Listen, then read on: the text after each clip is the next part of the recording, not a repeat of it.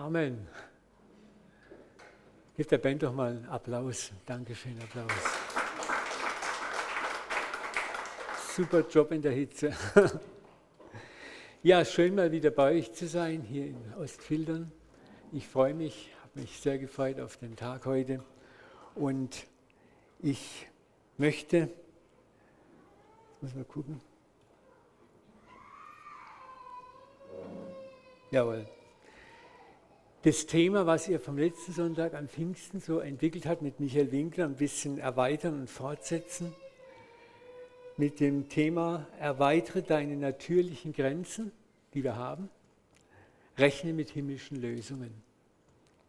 Vater, ich bete, dass du uns jetzt heute Morgen segnest, dass wir nicht nur eine Predigt hören, ein paar nette Worte, sondern dass wir von dir inspiriert werden, dass wir neu erkennen, wer wir sind, wer wir mit dir sind, was du für uns hast, über Geistesgaben, andere Dinge hinaus, Vater. Es ist heute Morgen so schön vom Jonathan gesagt worden. Du bist interessiert an den Dingen, die in uns sind, die uns bewegen, berühren, Vater. Du möchtest mit uns zusammenarbeiten, leben und willst auch das hervorbringen, was du in uns angelegt hast. Ich bete, dass wir das verstehen heute und gestärkt, ermutigt und voller Tatendrang diesen Raum verlassen. In Jesu Namen. Amen. Ja, als charismatisch orientierte Christen leben wir oft in der Versuchung, die Ausgießung des Heiligen Geistes so auf die Geistesgaben zu reduzieren. Zum Beispiel Sprachenrede, Gabe der Heilungen, Prophetie, Weissagen, das sind so die klassischen Gaben und die anderen. Und dass der Heilige Geist auf uns ist. Aber es gibt noch eine tiefe Dimension von Pfingsten, die wir nicht übersehen dürfen, die uns Tag für Tag begleiten will und die uns verändern will, wenn wir es zulassen. Das ist das Verständnis, dass Gott, der allmächtige Gott, der trinitare Gott, in seiner ganzen Fülle in dir Wohnung genommen hat. Und nicht nur ein paar übernatürliche Gaben oder ein weißer Vogel lebt in dir. Der allmächtige Gott, der trinitare Gott, hat in dir Wohnung genommen. Gott lebt in dir und du in ihm. Zu oft leben wir als Christen in dieser Darstellung, ich zeige das mal auf dem Bild, Gott da oben und ich hier unten auf der Erde. Oh Gott, wir rufen zu dir, wir rufen zu dir. Aber uns ist nicht bewusst, dass der Himmel bereits in uns ist, dass wir im Himmel sind. Ich habe gerade auf der Herfahrt von Iona, ist eine meiner Lieblingsbands, eine keltische Band, ja, die machen tolle Lieder. Und da war dieser Song, We need to keep a vision of this other world. Wir brauchen eine Vision dieser anderen Welt. Not a world far away from us, but a world closely interwoven in us. Keine Welt weit entfernt von uns, sondern eine Welt ganz eng mit uns verbunden. Eine Welt, in die, die in unsere Welt hineinreicht, in die wir hineinreichen. Das ist der, der Himmel. Der Himmel ist in dir, existiert in dir. Der Himmel ist schon bereits da. Und Gott ist nicht nur da oben, er ist in dir. Jesus sagt, dass diese innere Sicht einer göttlichen Erkenntnis braucht. Gott muss das in uns realisieren. Wir begreifen das gar nicht mit dem Verstand. Lesen wir mal, was Jesus uns gesagt hat. Ihr kennt die Verse alle, aber wir müssen lernen, es wiederholen. Ne? Amen. Johannes 14, 20. Jesus sagt, an jenem Tag werdet ihr erkennen. Ja, da. Dass ich in meinem Vater bin Ihr in mir und ich in euch. Das hört sich ein bisschen an. Aber was Jesus sagt, ist, wir leben ineinander. Und was Jesus noch sagt, erkennen, ja da. Ich habe das schon ein paar Mal erklärt, das ist das Wort für fruchtbaren Geschlechtsverkehr im Althebräisch. Ja da. Abraham erkannte sein Weib und sie wurde schwanger. Eva erkannte sein Weib und sie wurde schwanger. Ja da. Das heißt, es gibt ein Erkennen, das jenseits von intellektuellem Erkennen ist. Wir können hier Predigten hören, uns den Kopf zuballern mit Wissen und wir wissen viel, wir wissen doch nichts. Und ich finde es gerade Geschlechtsverkehr ist interessant. Du kannst darüber nicht reden. Wenn du es erklären möchtest, würde ich dir sagen, das musst du erfahren haben. Wenn du Gott erklären möchtest in dir, dann kannst du es nur bedingt erklären. Du musst es erfahren haben. Ja, da. Und das ist, was Jesus uns verspricht, was Gott uns verspricht. Es kommt der Tag, bei jedem ist der Tag an einem anderen Tag, wo du erkennst, ja da, erfährst, was es heißt, dass du in Gott bist und Gott in dir, dass wir eins sind miteinander, dass wir göttliche Identität haben, göttlichen Ursprung sind und dass dieser Gott aus uns heraus wirken und leben möchte.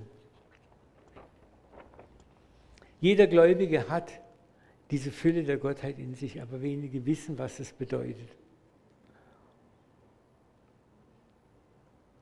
Christus, sagt Paulus, war die ganze Fülle der Gottheit lebte in ihm und er ist der Erstgeborene unter vielen Geschwistern. Er ist unser älterer Bruder.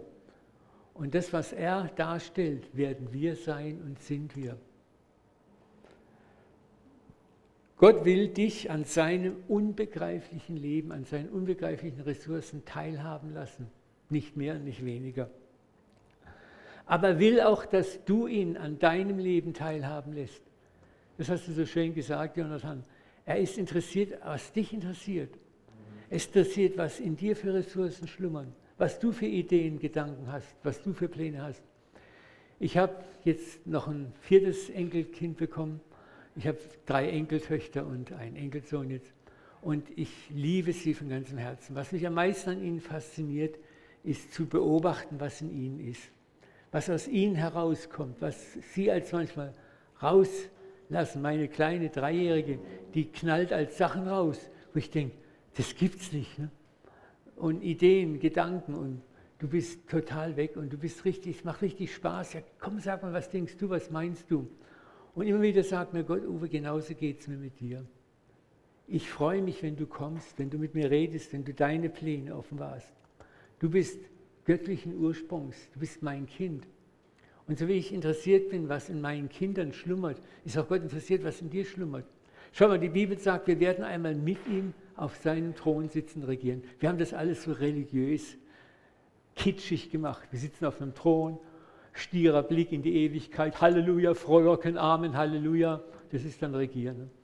Die Bibel sagt, wir werden mit ihm regieren, das heißt, wir werden schöpferisch tätig sein mit ihm. Wir werden kreativ tätig sein. Die Ewigkeit wird Kreation sein. Mit ihm teilhaben an Dingen, die wir uns gar nicht vorstellen können. Es wird spannend. Und Gott ist interessiert, was, was bringt ihr mit ein in diesen Himmel. Und er ist auch schon jetzt interessiert, was bringst du jetzt in diese Erde ein. Und da lebt sowas richtig davon. Und das kannst du ganz toll erfahren, wenn du mit deinen Kindern dieses Verhältnis hast, noch mehr mit den Enkelkindern. Das ist so krass. Einmal habe ich gesagt, Gott, ich liebe meine Enkeltöchter so. Es ist so, ich, ich bin so weg, wenn ich die sehe. Und er sagt, Gott, und so geht es mir, wenn ich dich sehe. Und dann habe ich so, ja, ich bin 66 Jahre alter Sack. Und er sagt, Gott, weißt du, wie alt ich bin? er hat mir gesagt, in meinen Augen bist du auch ein Hosenscheißer. Und ich freue mich an dir jeden Tag, wenn ich dich sehe. Und das hat mich verändert. Ich darf zu meinem Papa rennen. Egal wie verkackt meine Windeln sind, wie verbrunst meine Unterhose ist. Entschuldigung, ich bin so salopp. Und, aber ich darf kommen zu ihm. Meine, meine Enkeltöchter, die kommen runter, wie sie gerade sind. Meine Kleinste, die läuft immer, hat gerade mal ein Hemdchen an, dann guckt der kleine Popo da raus und da, da rennt die rum der Wohnung. Das, das interessiert die gar nicht. Da muss ich mir an das Bild denken, was in der Bibel steht von Adam und Eva. Sie waren nackt und schämten sich nicht. Wir sollen vor Gott nackt sein, geistig nackt sein, so wie wir sind, auftreten. Wir müssen uns nicht besser machen, als wir sind, nicht schlechter machen, als wir sind. Und wir dürfen erwarten, dass er für uns Geschenke hat, ein tolles hat. Und wir dürfen auch erwarten, dass er an dem interessiert ist, was in uns ist. Ich möchte uns heute herausfordern, diese Realität des Glaubens stärker zu leben. Glaube ist nicht nur christliche Rituale und Evangelisation, indem wir andere überreden, unseren Glauben anzunehmen.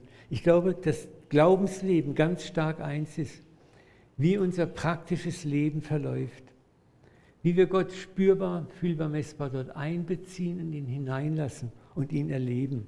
So erleben, das glaubensdistanzierte Sehen, was wir mit ihm erleben dass wir Erfahrungen sammeln mit ihm, die uns transformieren und verändern. Ich möchte dazu mal einen Psalm, den wir heute noch etwas näher betrachten, zitieren, Psalm 32, 8. Das ist ein so tolles Versprechen. Gott hat versprochen, ich will dich unterweisen. Ich will dir den Weg zeigen, den du wandeln sollst. Ich will dich beraten. Mein Auge will dich leiten. Wenn du das mal so auf dich wirken lässt, begreifst du, was der Vater dir täglich anbietet. In jedem Moment, in jeder Herausforderung deines Alltags, egal wie banal die Probleme sind, die dich berühren, will Gott dir Rat, Führung und Hilfe schenken, weil du sein Kind bist. Nichts ist für ihn zu gering, zu profan. Oder werden die Christen sagen, ja, das ist ja so weltlich, da kann ich Gott doch nicht fragen. Mit so weltlichen Sachen kann ich Gott nicht belästigen. Du kannst Gott mit allem belästigen. Es gibt nichts Weltliches in deinem Leben. Jedes Detail deines Lebens interessiert ihn, er möchte daran teilhaben. Und wenn du das erlebst, erfährst, ja, da, dann wird es dein Leben transformieren, dein ganzes Äußeres verändern und Menschen werden sehen, dass ein Größerer in dir lebt.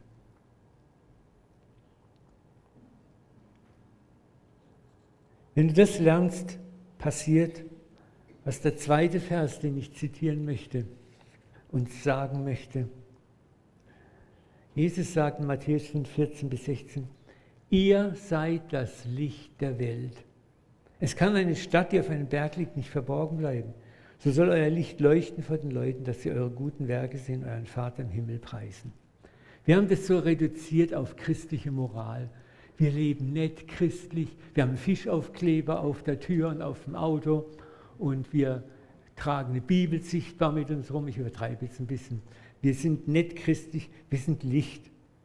Das, darum geht es Jesus gar nicht. Es geht um dein Leben. Ist dein, dein Leben, dein ganz normales Leben ein Licht, wo Menschen sehen, was ist mit dem? Was ist mit der? Die ist so anders. Unser Licht, unser Lebenslicht, unser Leben mit Gott soll leuchten vor den Menschen. Und das ist, wenn du Gott täglich erfährst, wenn du dich von ihm führen, leiten, beraten ist, von seinem Geist führen, leiten, beraten ist, dann verändert das etwas in dir. Er möchte sich hineinwursteln in dein Leben. Ich möchte ein paar aktuelle Erlebnisse aus diesen Dingen aus meinem Leben mal weitergeben. Ich habe es vielleicht schon mal hier erzählt, ich war jetzt zweimal auf Kuraufenthalte wegen meiner Parkinson-Erkrankung. Und was ich dort immer wieder erlebe, ist interessant. Morgens am Frühstückstisch, am Mittagstisch, am Abendessenstisch, es kommen Leute zu meinem Tisch. Ich sitze da so, ich esse. Auf einmal kommen immer wieder die Fragen etwas anderes. Entschuldigung, darf ich mal fragen, wer sind Sie? Ich, bitte was? Ja, wer sind Sie? Sag ich, ich bin Mensch. Ja, nee, ich meine, was, was machen Sie? Sag ich, ja, ich bin Pastor, Pensionierter. Und dann ist Stille und dann kommt die nächste Aussage. Ich habe gewusst, dass Sie ein ganz besonderer Mensch sind. Ich, wie was? Sie haben so eine Ausstrahlung. Da habe ich geguckt, sitzt hier noch jemand am Tisch? Ich habe mich gar nicht ausstrahlungsmächtig gefühlt. Im Gegenteil, ich war sogar ein bisschen doof drauf. Und dann hat mir Gott gesagt, Uwe, ich lebe in dir. Ich strahle aus dir, mit dir. Du und ich machen das Licht aus. Und ich kam ins Gespräch mit den Menschen über den Glauben.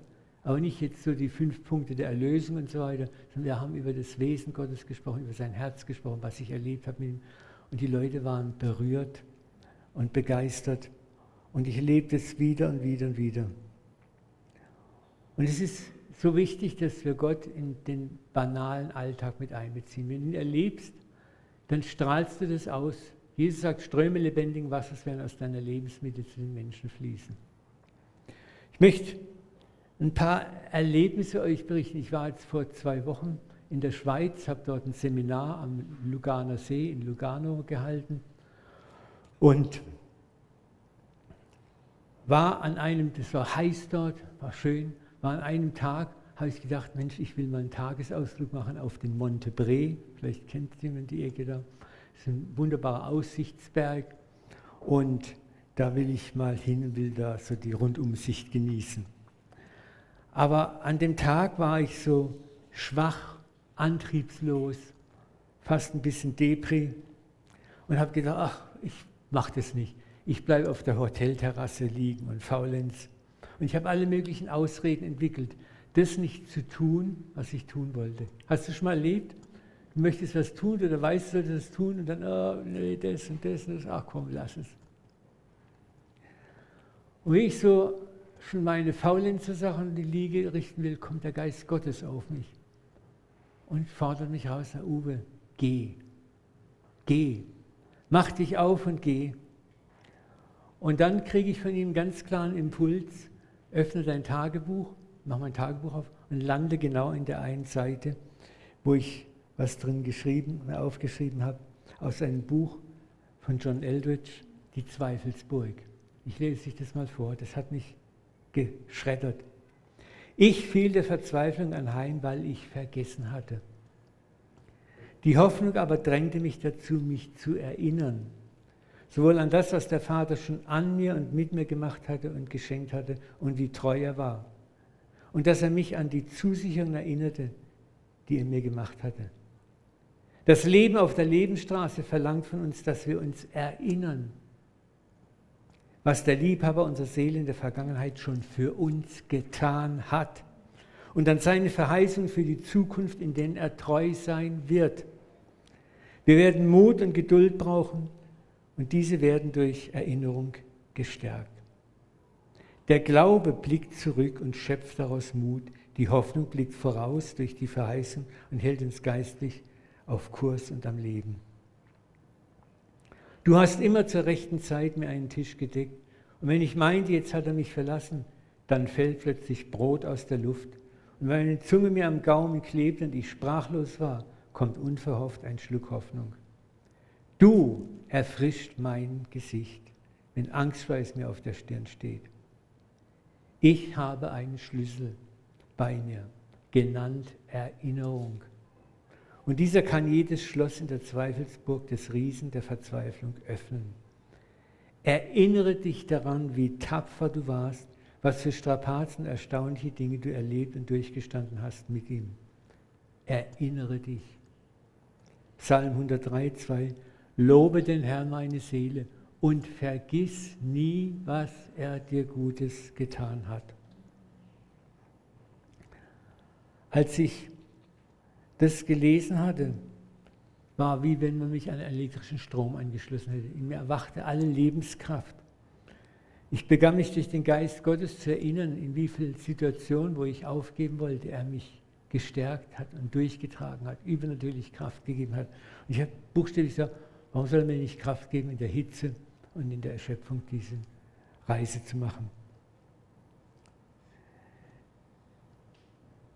Ich zeige euch mal Jetzt erzähle ich euch von diesem Reisetag. Was ich da erlebt habe, war so krass. Da ist, wo ich war, der See, da war mein Hotel und das war die Zugfahrt nach Lugano zum Bahnhof und dann zum Montebre. Und die Riesen, die mir im Weg standen, die waren viele. Da war einmal der Weg vom Hotel das Hotel lag so am Berghang und runter nach Caslano, dort war die S-Bahn-Station. Und wenn man zu Fuß ging über die Straße, ist man fast 20 Minuten gelaufen in der Hitze. Habe ich keinen Bock gehabt. Dann hat man aber jemand gesagt, es gibt einen 10 Minuten Waldweg, der ist sehr steil, aber der, ist, der kann man sich auch verlaufen, da bist du in 10 Minuten unten. Und da habe ich so gesagt, oh nee, das, das muss ich mir nicht geben. Dann war ein weiterer Riese, die Lugano Hauptbahnhof, die Busstation war massiv riesig groß. Hat hunderte, äh, hunderte nicht, aber zig Busse gehabt. Und ich habe Angst gehabt, wo finde ich den richtigen Bus zu Montebre? Wie finde ich die Rückfahrt? Ich hatte keine Pläne, nichts. Dann habe ich überlegt, wie komme ich dann wieder den steilen Weg hoch? Runter geht es ja noch, aber hoch zum Hotel. Und dann hat Gott gesagt, geh. Und ich bin losgegangen. Ich lasse es mit ein paar Bildern dann teilhaben. Da seht ihr so diese weiße Linie, das geht mitten durch Wald und Steine, so richtig unten. Bin ich den Weg runtergelaufen, zur Bahnstation gelaufen. Ich war in zehn Minuten an der Bahnstation. Ich habe selber nicht gefasst, wie, wie gut es ging. Dann bin ich nach Lugano, den Hauptbahnhof gefahren. Ich steige aus und will gucken, wo ist der Bus. Und er steht genau vor mir. Und ich steige in den Bus ein und der Bus fährt los. Jetzt habe ich mir dann Sorgen gemacht, hoffentlich verpasst. Die haben mir alle, es war in der italienischen Schweiz, die haben alle Italienisch gebabbelt. Und da habe ich gedacht, Mensch, hoffentlich kapiere ich, wann die, diese Bergbahnstation erreicht ist, wo ich raus muss. Hoffentlich höre ich das und kriege das mit. Dann fährt der Bus los und zu meinem großen Erschrecken, ich zeige euch das mal, hoffe es nervt euch nicht, aber habe ich hier so ein Laserschwert? Nee. Wie mache ich das jetzt wieder weg? Einfach weglegen. Weglegen, gut. Da.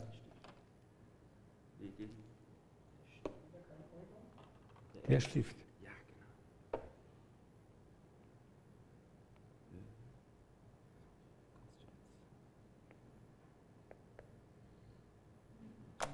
Auch wenn ich lasse, ist kein Problem. So, da, ich fuhr mit dem Bus los und der Bus fuhr in die völlig andere Richtung. Hier war der Bus da. Und ich denke, wo fährt denn der hin? Der fährt doch nicht zu Montebré. Und er fährt und fährt und fährt. Und ich wurde immer nervöser, aber ich habe gesehen, das ist doch der Bus. Nach 15 Minuten in die völlig entgegengesetzte Richtung sehe ich plötzlich aus meinem Busfenster eine Bergbahn, eine Seilbahn und denke, was ist denn das? Es sind doch noch 15 Minuten bis zur Endstation. Und dann kommt plötzlich eine Donnerstimme in meinem Kopf, steig aus hier. So richtig klar und deutlich.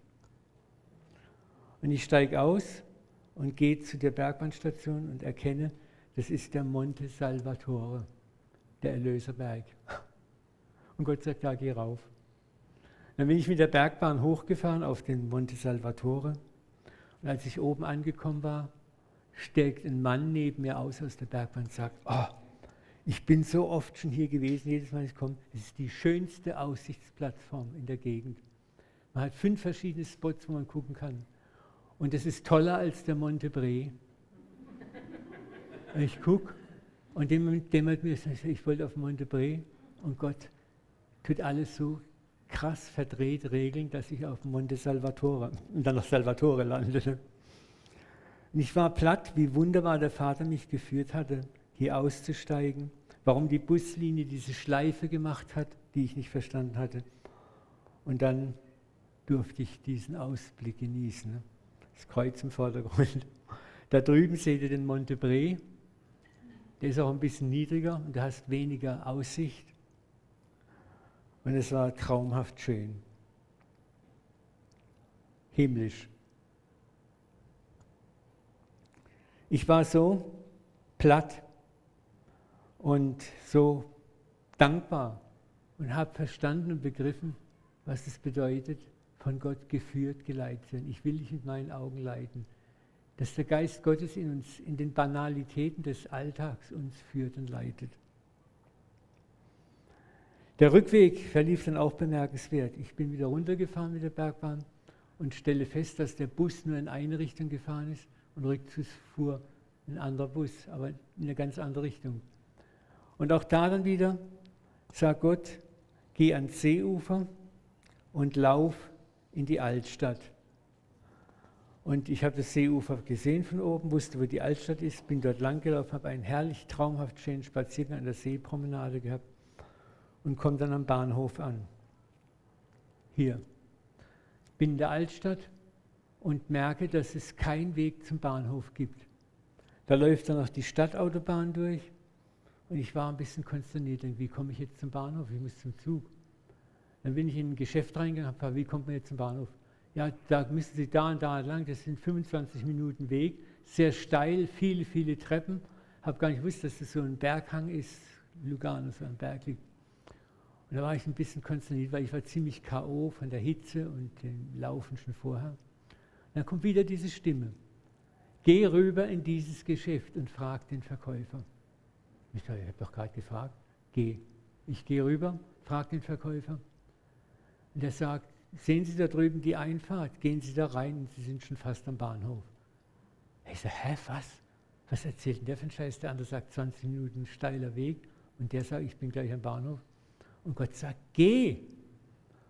Dann gehe ich in die Einfahrt rein Und zu meinem Erstaunen, ich weiß nicht, ob ihr das erkennen könnt auf dem Bild, bin ich in einer kleinen Bahnhofshalle, wo eine Bergbahn drin steht. Und die Bergbahn fuhr hoch zum Bahnhof. Und da war ich sitzend in fünf Minuten, anstatt 25 Minuten, keuch, keuch, Treppensteigen am Bahnhof oben. Das war, ich war so erfreut, ich kann es gar nicht beschreiben. Da kam wieder dieses Reden Gottes, ich will dich mit meinen Augen leiten. Dann bin ich in den Zug rein, bin nach Caslano zurückgefahren, habe mir überlegt, wie komme ich jetzt da hoch, die steile Strecke, die zehn Minuten, das ist sehr steiler Aufstieg. Und dann kommt ein Kontrolleur und wieder kommt diese Stimme zu mir, fragt den Kontrolleur. Ich frage ihn, gibt es da noch einen anderen Weg hoch zum Paladino Hotel? Und er sagt, ja, es fährt sogar ein Bus. Sie müssen eine Station früher aussteigen. Ich steige aus, fahre mit dem Bus, war ungefähr dann einen Kilometer vom Hotel weg, war ein gerader Weg zu laufen. Ich war dann abends im Hotel. Ich war völlig überwältigt, völlig überwältigt. Psalm 32, 8 kam nochmal so richtig in mir hochgepoppt. Ich will dich unterweisen dir den Weg zeigen, den du wandeln sollst. Ich will dich beraten, mein Auge soll dich leiten. Ich war so geschreddert. Es war so ein geballtes Erlebnis an diesem Tag. Ich habe gemerkt, Gott hat es getan, um mich wieder neu zu erinnern, dass ich mich erinnere. Dass ich wieder neu zurückdenke, wie er treu ist und dass er in mir lebt und an meinem Leben, an den Banalität, banal, banalen Dingen teilhaben möchte. Und da möchte ich heute Morgen ermutigen, vielleicht bist du gerade in Herausforderungen, in banalen, weltlich-säkularen Sachen. Rechne damit, dass Gott himmlische Lösungen für dich hat. Der in dir wohnende Heilige Geist möchte dich führen und leiten, auch in den banalsten, simpelsten Dingen. Vertraue dich ihm an. Es ging aber noch weiter. Ich habe dort ein Seminar gehalten, fünf Tage, und da habe ich so ein Kollektenkästchen aufgestellt, wo die Leute meinen Dienst sägen konnten. Ich habe ja auch technische Sachen viel zu unterhalten, die auch Geld kosten. Und ich sagte, da könnt ihr was reinwerfen. Das Seminar war frei, war gratis, das hat das Hotel gemacht.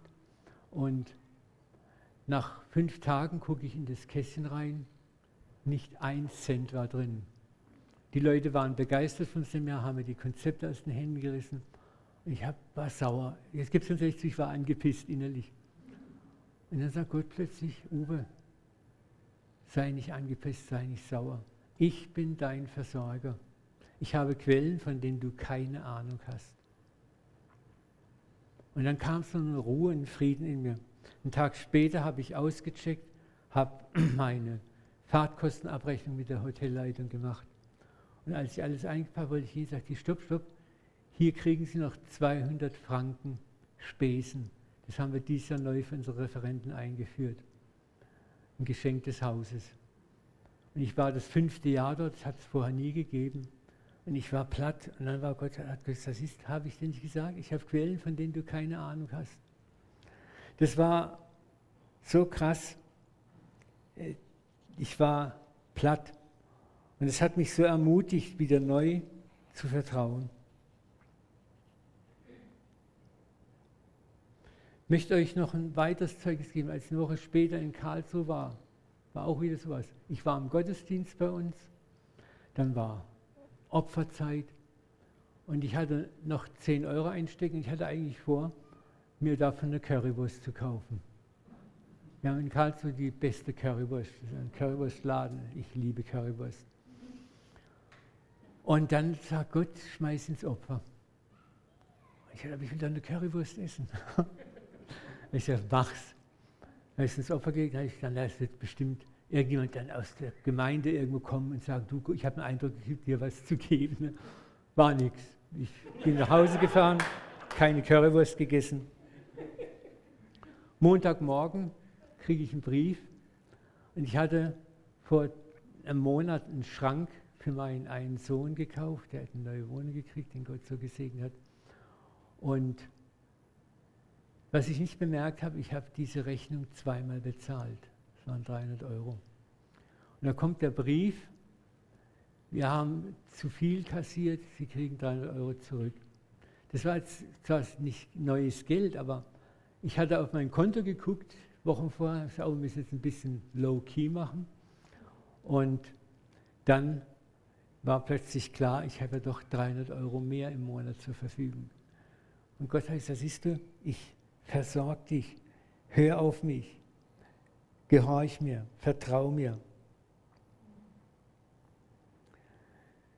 Ich könnte noch so viel anderes erzählen, was mir der Vater auf diese Weise gezeigt und getan hat. Und jetzt, was ich sagen möchte, es sind nicht immer die Mega-Wunder, es sind manchmal banale Wunder, aber die Fülle von banalen, vielen kleinen Wundern transformiert dich, verändert dich, verändert dein Wesen, verändert dein Herz, lässt dich zu einem anderen Menschen werden, der Ruhe und Frieden und Liebe ausstrahlt. Das ist für den Menschen nicht verborgen.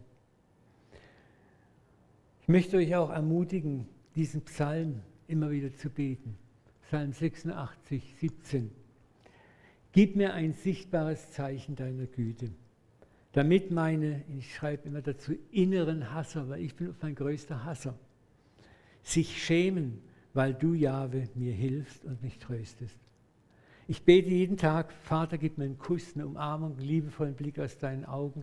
Gib mir etwas, was mir gut tut, was mich ermutigt, was mich stärkt. Ich brauche es. Ich kann auch nur lieben, wenn ich von dir zuerst geliebt werde. Ich, ich, meine Schale muss immer gefüllt werden innerlich. Meine Glaubensschale muss gefüllt werden. Und da war auch so ein Tag vor, das ist vor vier, fünf Monaten gewesen. Ich laufe da durch die Stadt und habe gesagt, Gott, ich brauche jetzt so einen, so einen, Kuss von dir, so eine Umarmung. Und Gott sagt, geh, ich wollte zu einem Baumarkt gehen, geh dort lang, das war ein bisschen Umweg, da kommst du auch hin. Und ich gehe da lang und komme um die Straßenecke rum und stehe vor diesem Schaufenster. Hab dich lieb. Habe ich noch nie im Schaufenster gesehen. Aber für mich war das ganz klar, fünf Minuten vorher Gebet, Gott gibt mir einen Arm und Kuss und ich sehe das. Ich habe, mir sind die Tränen runtergelaufen. Ich dachte, was bist du für ein Papa, der so, so Dinge orchestriert, manövriert und der es schon vorher genau weiß, wo ich da hinkomme und der dem noch das, dem Geschäftsinhaber sagt, klebt es ins Schaufenster. Also ist crazy, es ist so crazy. Ich möchte zum Schluss kommen und euch zwei Möglichkeiten mal an die Hand geben, wie das praktisch auch in deinem Leben werden kann. Die Kraft und Liebe des Vaters täglich für uns und andere zu erfahren. Weil wie gesagt, wir können nur lieben, wenn wir selber geliebt werden. Dein Liebestank muss immer wieder neu jeden Tag gefüllt werden von Gottes Liebe. Und das hat nichts damit zu tun, wie gut du bist. Oft, ich habe es früher auch immer so gesagt, ah, jetzt muss ich erstmal meinen mein geistigen Kontostand ins Haben bringen. Ich muss ein paar gute Sachen hinlegen, dass Gott mich auch segnen kann. Das habe ich schon längst vergessen. Nackt, blind und bloß komme ich vor ihn. Ich muss mich nicht verstellen vor ihm. Ich weiß, wo meine Baustellen sind. Ich bin Gold, ich bin Asche. Und so darf ich vorhin kommen und sagen, Papa, ich brauche jetzt deine Hilfe. Und ich schäme mich nicht mehr. Und das ist dieses, dieser erste Weg, den ich dir anbieten möchte. Lobe den Herrn meine Seele und vergiss nie, was er dir Gutes getan hat. Die Zweifelsburg, erinnere dich, erinnere dich. Ich möchte dich ermutigen, immer wieder neu dich zu erinnern, was hat Gott Gutes in deinem Leben getan. Und ein Hilfsmittel, ein gutes Hilfsmittel kann sein, ein Tagebuch zu führen. Man muss nicht jeden Tag was reinschreiben, aber markante Dinge, schreib sie auf. Du musst auch kein Papier benutzen. Ich benutze den Google Notizen. Die kann man überall auf allen Handys und PCs abfragen, die ich habe. Und da kann man immer schön nachgucken. Und ich hatte dieses Notizbuch gehabt, was mich dann ermutigt hat, diesen Tagesausflug doch zu machen. Also, vergiss nicht, was er dir Gutes getan hat. Führ vielleicht mal oder fang an, wenn du es nicht machst, mal ein Tagebuch zu führen, Notizen zu schreiben über das, was Gott Gutes getan hat. Und dann wird dir das helfen, dich zu erinnern. Wir vergessen so schnell, so schnell und wir jammern so schnell dann. Und dann lerne nochmal den folgenden Psalm für dich zu ergreifen, zu verstehen, anzunehmen. Begreife, wie intensiv der Vater, der in der ganzen Fülle durch den Heiligen Geist. Wie ist der Heilige Geist nicht ein weißer Vogel, eine Taube, die in mir ist, sondern es ist die ganze Fülle der Gottheit, hat in mir Wohnung genommen. Und dieser Vater lebt in dir und möchte dein Leben führen. Ich will dich unterweisen, dir den Weg zeigen. Das habe ich dort in Lugano so krass erlebt, wie mir buchstäblich den Weg gewiesen hat. Wie er mir Rat gegeben hat, was zu tun ist. Wie er mich durch seine Augen geleitet hat. Ich habe die Seilbahn nicht gesehen, er hat sie gesehen. Der Mensch sieht, was vor Augen ist, der Herr sieht das Herz der Dinge an. Lass dich von Gott unterweisen. Bitte ihn immer wieder Wegweisung zu kriegen, Ideen zu kriegen, Gedanken zu kriegen, Pläne zu kriegen. Michael Winkler hat es ja auch gesagt, selbst in geschäftlichen Dingen, was sollst du sagen, vielleicht zu einem Kunden, was sollst du in einem Projektmeeting sagen? Gott möchte in allen Dingen hineingenommen werden und dich segnen. Es ist erstaunlich, was er tun kann und machen kann mit dir. Gott will dich unterweisen und will dich mit seinen klaren Augen leiten. Ihr habt es geschafft. Ich habe es euch nicht so lange gemacht, weil es so heiß ist. Lasst uns mal noch beten, okay?